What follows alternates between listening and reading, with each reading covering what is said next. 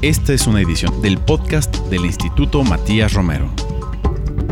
Saludo al auditorio del podcast del Instituto Matías Romero. Les saluda Alejandro Alday, director general del instituto. Vamos a dedicar este podcast a analizar el rol de la Corte Internacional de Justicia, en particular el impacto que tiene en la gobernanza ambiental.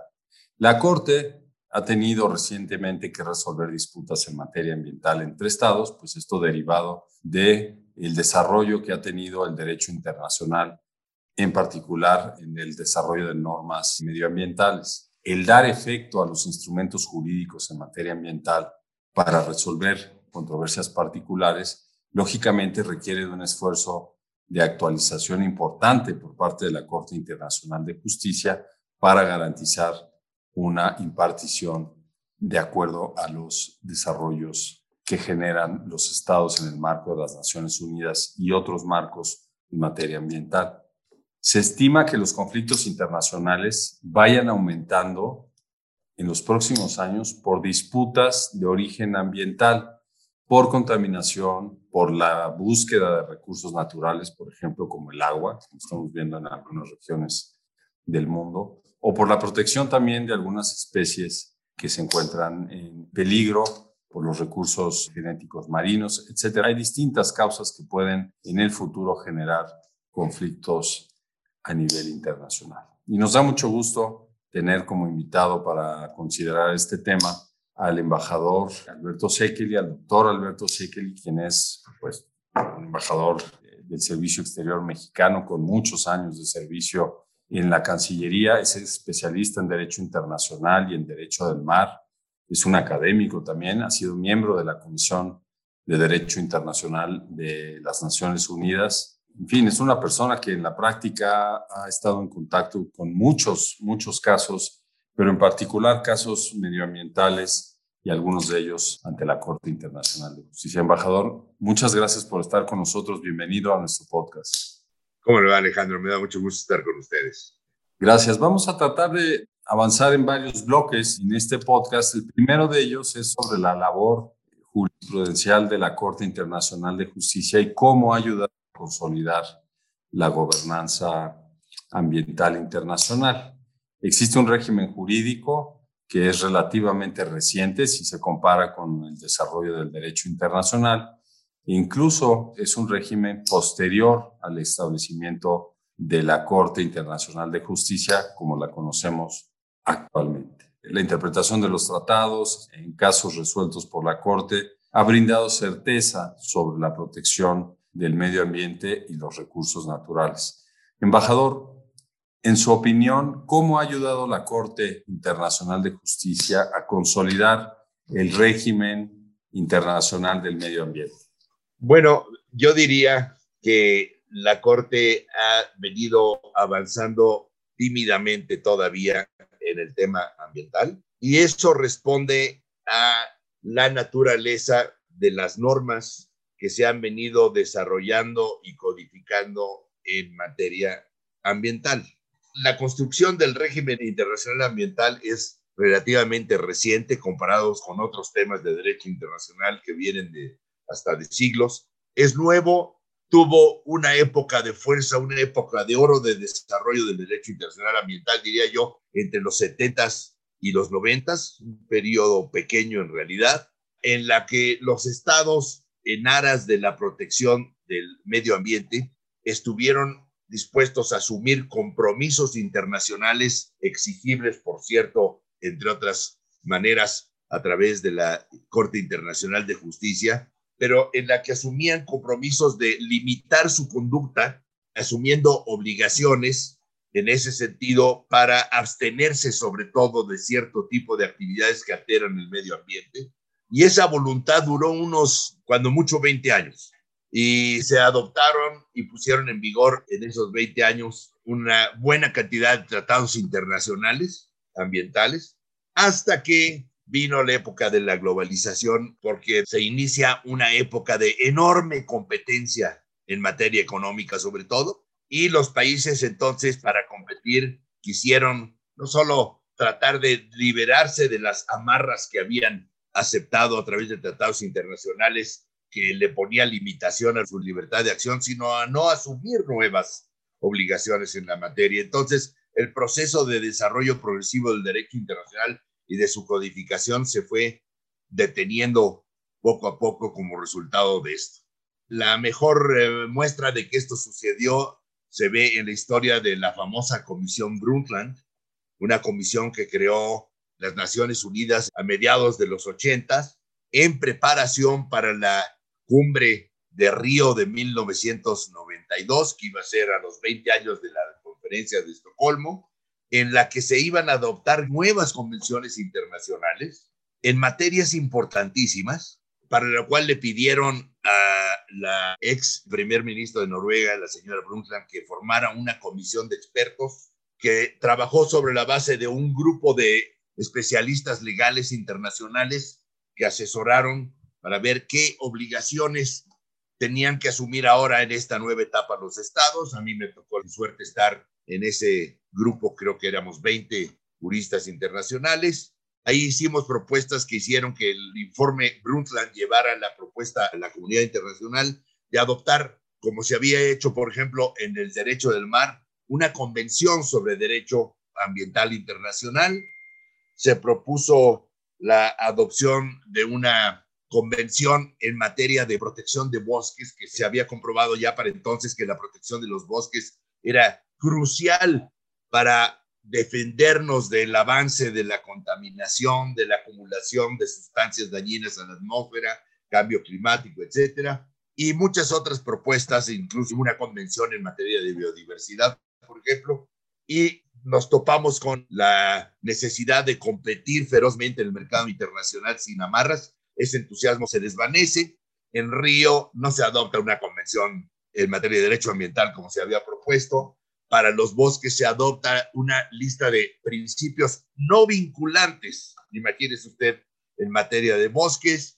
Respecto a biodiversidad, en vez de que fuera una convención para proteger la biodiversidad, se acaba convirtiendo en una convención para legitimar el acceso de los países desarrollados a la biodiversidad de los países en desarrollo en fin, empieza a decaer el entusiasmo en la constitución de este régimen.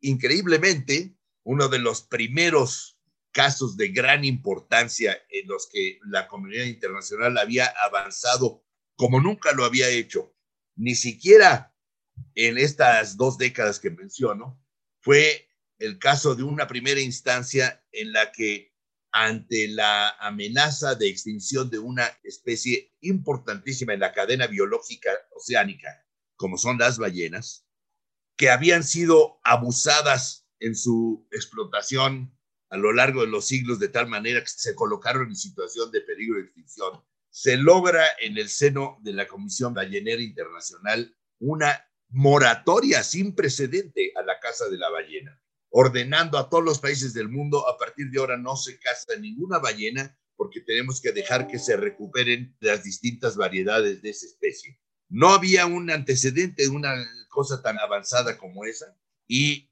nos pasamos los siguientes 60 años resistiendo en esa comisión, con México, por cierto, casi siempre desempeñando un papel muy importante en protección, en defensa, para que se respetara la moratoria. El eh, principal desafiante de esta orden internacional, de la cual no había habido ningún caso anteriormente, fue Japón, que es el caso estrella de la Corte en materia ambiental. Sí, así es, embajador. Muchas gracias por eh, hacer este recorrido mental de cómo se fue desarrollando el derecho ambiental a nivel internacional y cómo cayó un poco el nivel de compromiso, diría yo, en el impulso que llevaba eh, el desarrollo del derecho y hoy en día en el cumplimiento de algunas de las normas que sí están contempladas en tratados y otras, como usted lo ha mencionado, pues que están contenidas ni siquiera como normas de tratados, pero como principios con una vinculación pues muy cuestionable porque los estados han específicamente determinado que no son jurídicamente vinculantes. El peor caso de ello lo da nada menos que el Pacto de París en materia de cambio climático, ¿verdad? En donde tanta presión hay sobre los estados para que lo acepten y lo cumplan, cuando en realidad no es realmente vinculante. Usted, que fue consultor jurídico de la Cancillería, lo sabe muy bien. Y es a lo más que hemos llegado en esa materia, que es terrible porque entonces se entiende uno por qué el mundo está tan atrasado en responder al tema del cambio climático. Exactamente, embajador, pero pensando en el papel de la Corte frente a estos distintos niveles de vinculación de, de los estados frente al tema ambiental, ¿qué retos hay hoy en día para la Corte para resolver casos en materia ambiental? Es decir, tiene algunas limitaciones y le preguntaría también su opinión sobre si la Corte requeriría una cámara especial para atender este tipo de disputas entre estados. Embajador.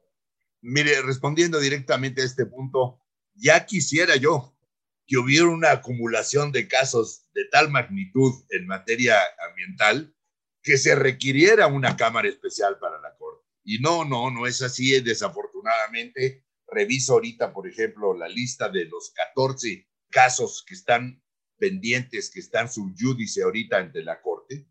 Y bueno, pues no me sale, creo más que uno o dos casos que tienen que ver con el ambiente. Está, por ejemplo, el caso de Gavichkovo Nachmaros, que es un proyecto de utilización del Danubio entre Eslovaquia y, y Hungría, que ya es un caso muy viejo. A mí me tocó en alguna época tener alguna participación y no se acaba de resolver y es un caso de utilización sustentable y ambiental de un curso de agua internacional la lista de los 14 casos tiene mucho que ver indirectamente con el ambiente porque muchos de ellos versan sobre delimitaciones marítimas.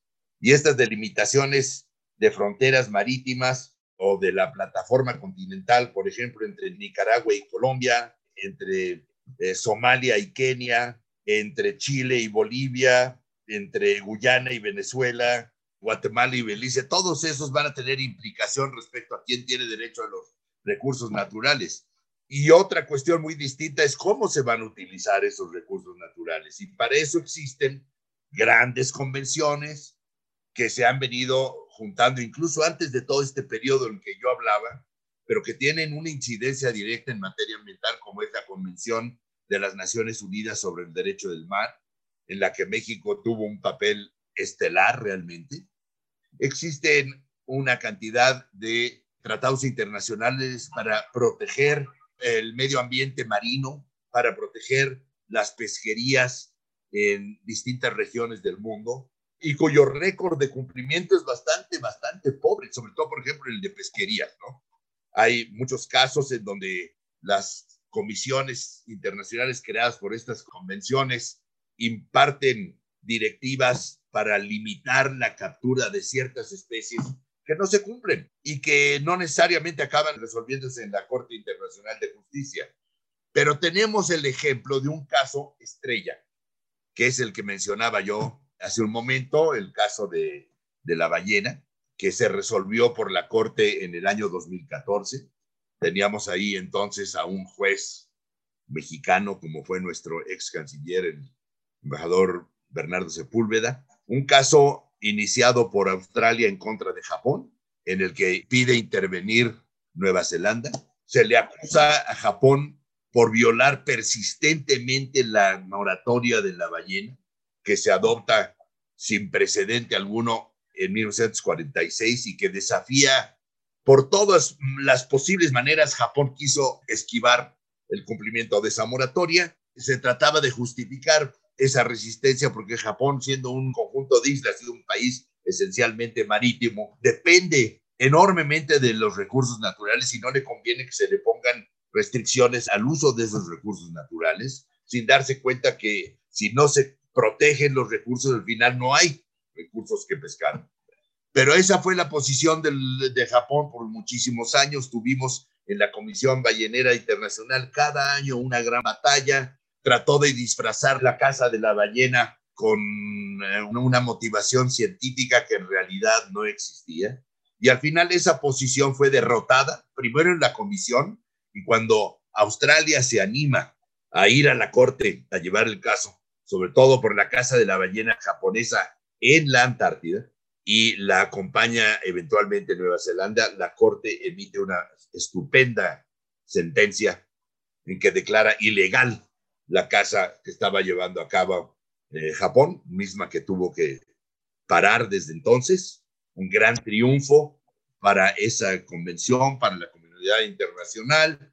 Tuve la suerte de estar muy ligado a la causa de llevar este caso a la Corte Internacional.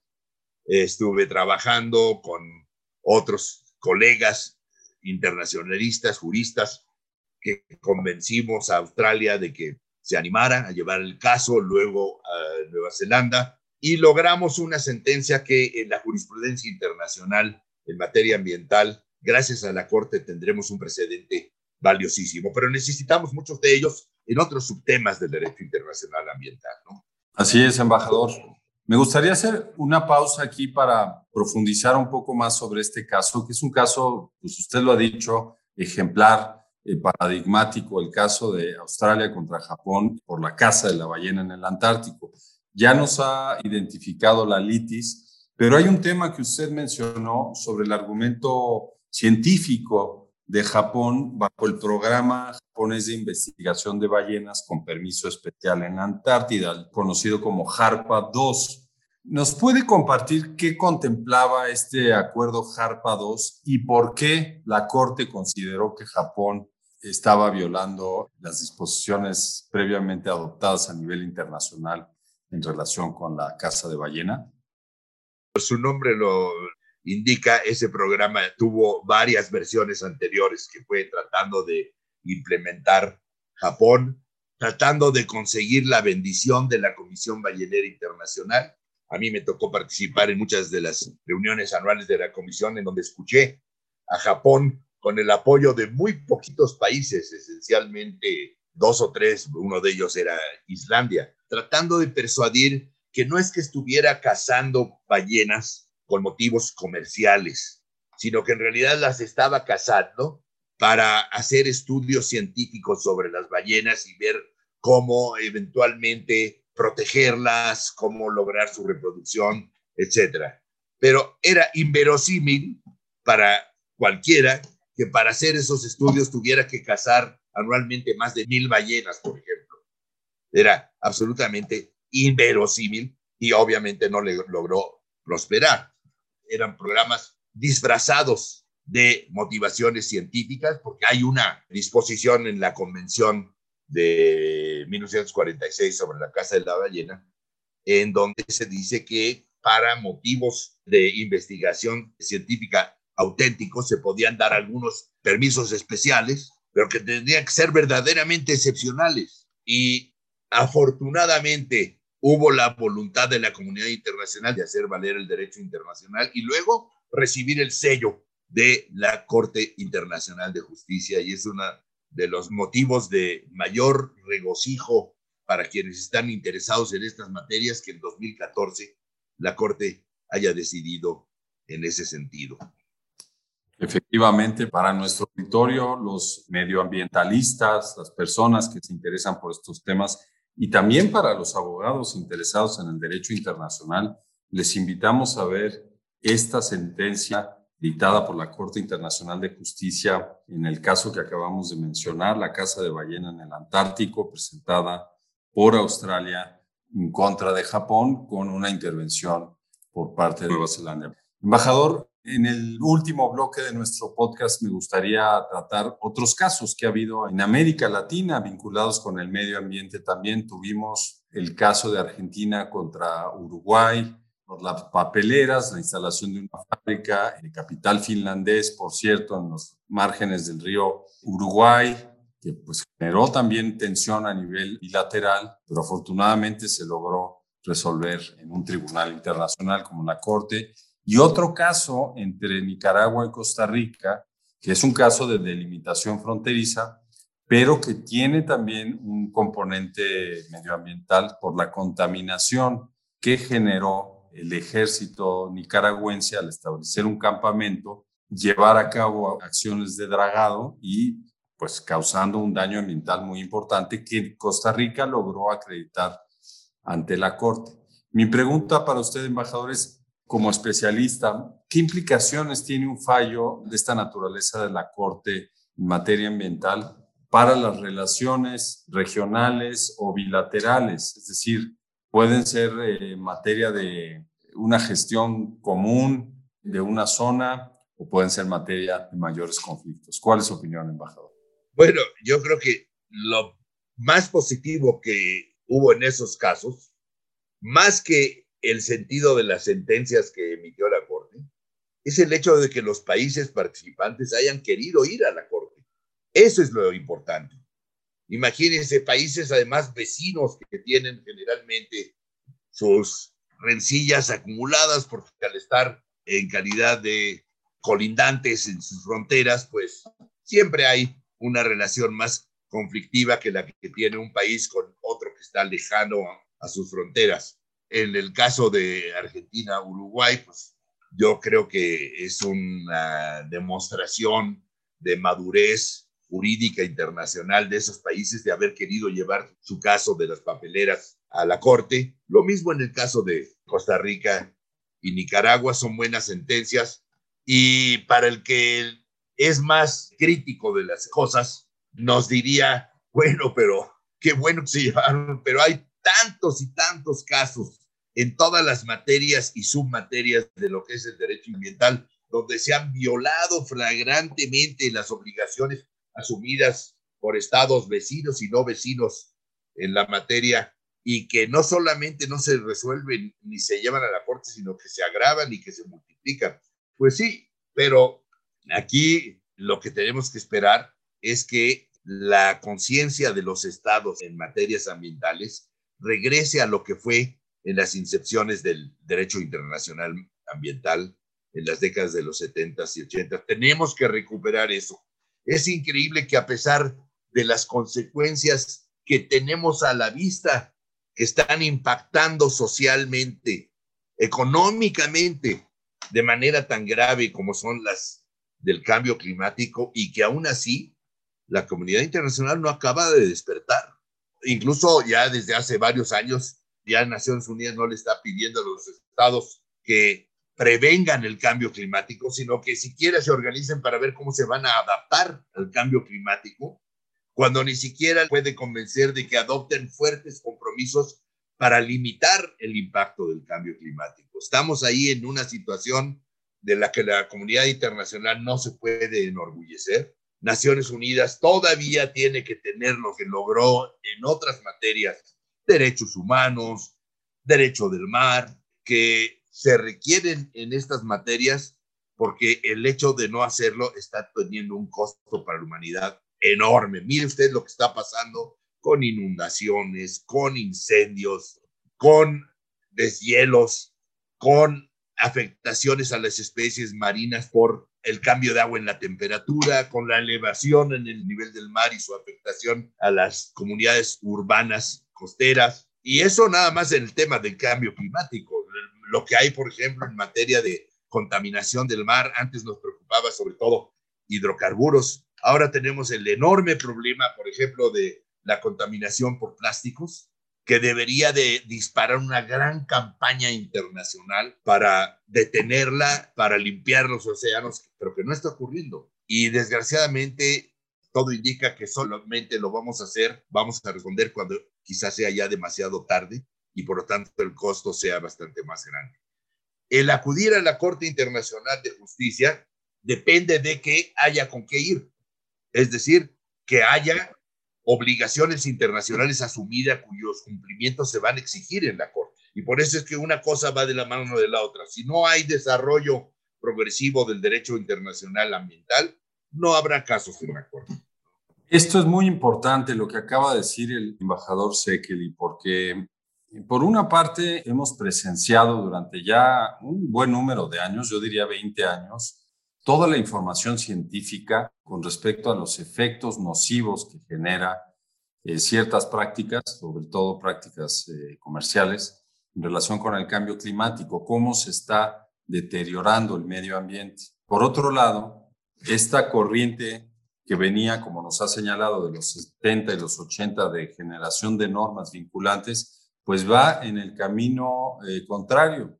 Hay por una parte, discursos muy sonados de compromisos con el medio ambiente, pero en la práctica los estados, creo que podemos generalizar, no están asumiendo el nivel de compromiso que tiene un tratado internacional. Entonces, entonces, para ir a la Corte hay que tener con qué ir. El punto que yo rescato y que es muy valioso es pues esta tendencia que hay en la región de América Latina de acudir a la Corte, de atender lo que establece el capítulo sexto de la Carta en cuanto a la resolución pacífica de controversias. Pero al principio mencionábamos, embajador, que se prevé que en los próximos años gran parte de los conflictos van a tener como origen los recursos naturales, la lucha por los recursos naturales, porque van escaseando o hay migraciones derivadas de eh, efectos del cambio climático que van a tener un impacto necesariamente en conflictos. Entonces, le pediría un comentario final, embajador Sekeli, en relación con estos temas para pues, cerrar nuestro programa. Mire, lo que acaba de usted decir es de una relevancia fundamental porque, en efecto, las cosas que se han desatendido y que se van acumulando empiezan a afectar valores internacionales tan clave para la paz y la seguridad internacional, que ya este tema de la paz y seguridad internacional, hermanada con el tema ambiental, debería de ser motivo de enorme preocupación y de inmediata acción y no está sucediendo. Estas migraciones cada vez más masivas que van a ver, que lo estamos viendo, ya sucede ante nuestros ojos, debería de haber despertado a la comunidad internacional y no lo ha hecho desafortunadamente, porque todavía estamos en esa salvaje competencia por los recursos naturales para llevar recursos al mercado y competir en el mercado internacional, aunque esto suene a una simplificación. Pero mire, en este binomio que establecí entre derecho internacional ambiental y acción de la Corte, yo quiero introducir uno más, quizá un cuarto, porque el que usted menciona de la afectación a la seguridad e incluso a la paz internacional es, seguramente el tercero. Pero el otro sería, y mire que lo estamos viendo ante nuestros ojos ahora con el papel de la ciencia en el manejo de la pandemia internacional, el papel de la ciencia, precisamente. Naciones Unidas creó para el tema más importante de todos, que es el cambio climático, creó desde hace muchos años un panel intergubernamental de expertos que ha venido dando informes periódicos a, Naciones Unidas de cómo se está comportando el mundo en materia de cambio climático. Y esos informes nos han venido alertando, cuidado, esto es lo que hay que hacer, esta es la dimensión del asunto, estas van a ser las consecuencias. Esos informes, en vez de ser atendidos con seriedad, son negociados por los estados para que sean temperados políticamente lo cual obviamente tiene la consecuencia de entonces responder de una manera más temperada. Los primeros informes del panel intergubernamental nos dijeron que si no hacíamos nada iba a suceder lo que está sucediendo ahora. Vaticinaron bien y lo hicieron sobre la base científica. No quisimos oírlos y se sigue jugando con la ciencia por motivos políticos y las consecuencias están a la vista. Esas son las cuatro patas de la mesa en la que se sirven los temas ambientales. Y yo, para ser optimista, quiero decirle que sí, como especialista en Derecho Internacional, mi esperanza está fincada en que la Corte Internacional de Justicia, que ahora merece con su aniversario número 75 un reconocimiento internacional, que la Corte nos ayude a salir de todo esto y tendrá un papel muy importante que desempeñar al respecto. Pues muchas gracias al embajador Sekeli por estas reflexiones. En otra ocasión lo convocaremos para hablar sobre lo que puede derivar esta situación del medio ambiente en el Ártico, donde ya hay algunos países negociando su fuerza sobre cómo hacer una delimitación también sobre, sobre esta región del mundo. Este es otro tema gigantesco que va a tener que... Gigantesco.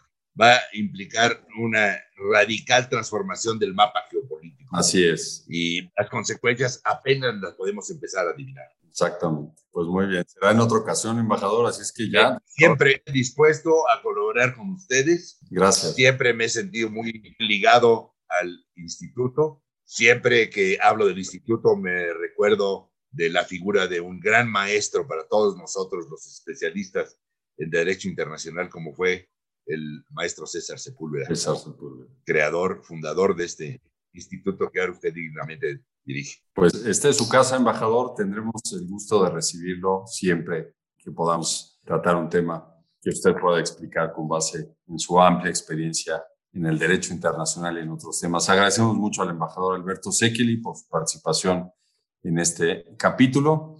Y también agradecemos a nuestro auditorio por su atención. Les invitamos a que nos escuchen a través de las plataformas eh, Spotify, Apple Podcasts y SoundCloud, así como en la página web y en las redes sociales del Instituto Matías Romero.